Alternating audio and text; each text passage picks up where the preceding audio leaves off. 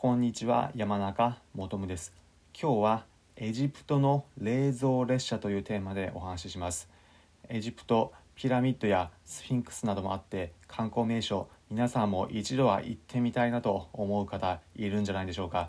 今日はそのエジプトに行った時に一つ注意した方がいいこと皆さんにお伝えします。エジプト興味あるけどどうかなと思ってるような方耳寄りのお話です。エジプトに行って皆さんに一つ気をつけてもらいたいこと。結論。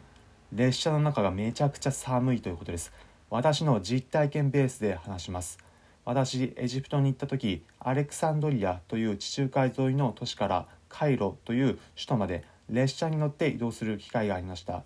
アレクサンドリアの駅で切符を買っていざ車内に入ってみると車内めちゃくちゃ寒かったんです。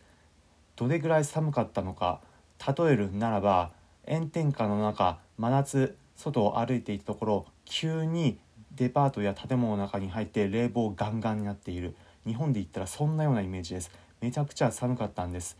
車内前方の方を見てみると電光表示板がありそこにおそらくであろう車内の気温が表示されていました。車内の気温何度だと思いますか？表示されていた温度。事実ベースで言います。嘘じゃありません。車内の温度12.6度でした。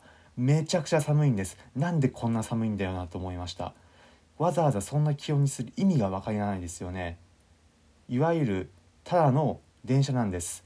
何か運んでいる特別なもの運んでいるというわけじゃなく乗客が乗る旅客用の列車だったんです。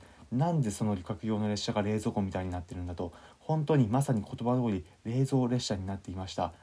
皆さんエジプト楽しまれる際一つ注意してもらいたいことそれは列車の中がめちゃくちゃ寒かったということです。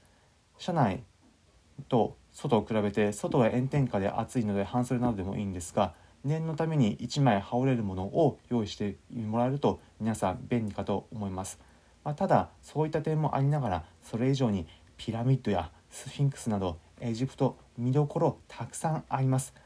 またエジプト行く時に皆さん実は美味しいものがあるんです。それについてはまた別の録音音声で紹介しているのでそちらの音声プログラム聞いてください。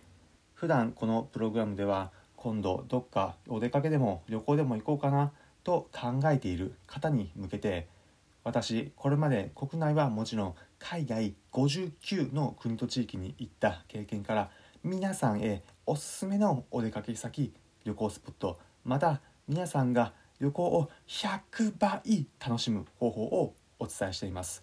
参考になったという方はこのラジオプログラムいいねの高評価またこのプログラムのフォローもお願いします。